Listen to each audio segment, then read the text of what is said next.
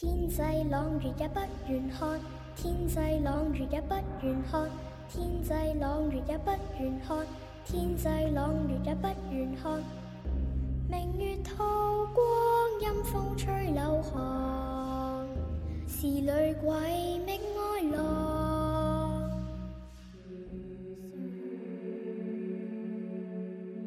一个被诅咒的小镇。层出不穷的恐怖事件，在迷雾的笼罩之下，正等着你来揭晓。欢迎你来到夜色镇。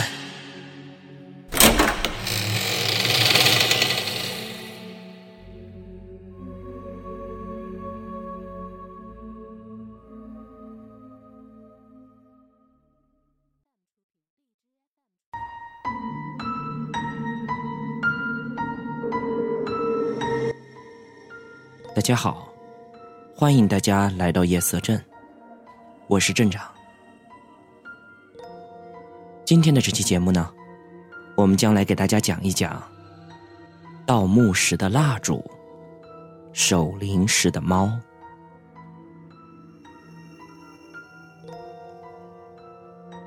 盗墓时于东南角点蜡烛的行为，最早出现在《鬼吹灯》里面。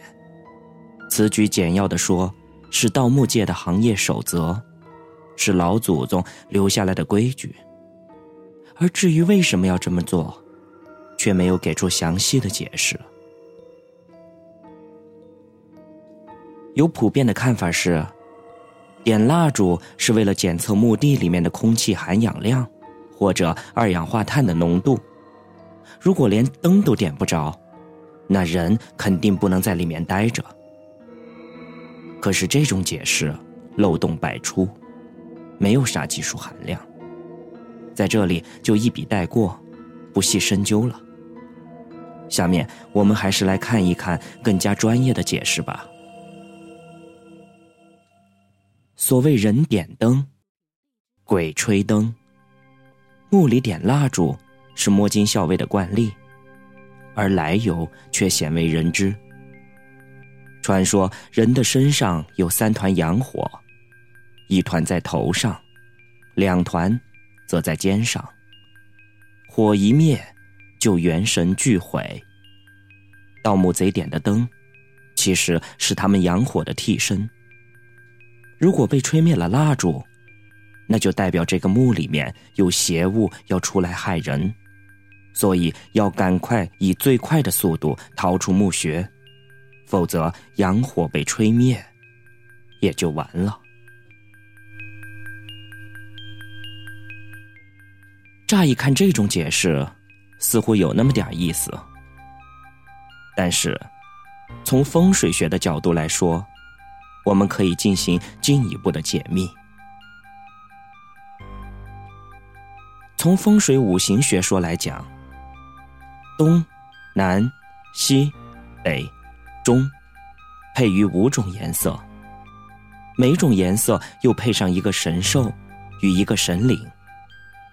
东为青色，配龙；西为白色，配虎；南为朱色，配雀；北为黑色，配五；黄，则为中央正色。青朱雀主吉。白虎玄武主凶，东南为吉位，西北则为凶位。在鬼吹灯中，盗墓者点灯于东南角，一来防止墓里空气不好，蜡烛熄灭后可从容的退出墓穴，保证人不为其中毒或者窒息。他们严守祖宗秘法，遵守着五行八卦的讲究。以防不测，这，就是在盗墓时，在东南角点上蜡烛的原因了。下面，我们再来讲一讲，为什么人死了以后，晚上需要人来守夜，而且不允许猫接近。守灵是一种民间的习俗，守在灵床、灵柩或者灵位旁。守灵也称为守夜。古人认为，人死后三天之内要回家来探望，因此子女守候在灵堂内，等他的灵魂归来。每一夜都有亲友的陪伴，直到遗体大殓入棺为止。演变到现在，守灵便是亲人们聚在一起，悼念死者。抒发缅怀之情，它是活着的人对去世的亲人的一种纪念。虽然活着的人认为他们的亲人已经死了，但是灵魂还在人间，并没有去阴间。灵魂也很留恋他那些活着的亲人，也不愿意一个人孤零零的去阴间那么远的地方，所以他会在去阴间之前。回到原来的家里，来看一看。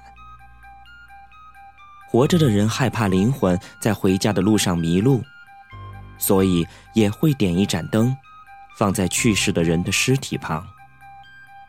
可是，活着的人害怕灯熄灭了，而使去世的亲人找不到家，于是他们就彻夜坐在停放尸体的房间，保证那一盏指路灯是一直燃烧着的。故曰守灵，而且在这当中，他们不让猫进来，还是因为猫是一种杂食动物，他们会吃掉死人的尸体，所以猫一定要禁止入内。另外再补充一点，死人的鬼魂会在头七的时候回来看看他最亲近的人，如果周围的阳气不够重。而死人，又对着活人的执念很重的话，那么就会出现诈尸。因为传说中猫的灵气很重，经常会被鬼魂附身，所以要是不幸有猫在附近，那这个鬼魂就有可能附在猫的身上。那些对活着有强烈执念的鬼魂，往往会过度执着于一件事儿。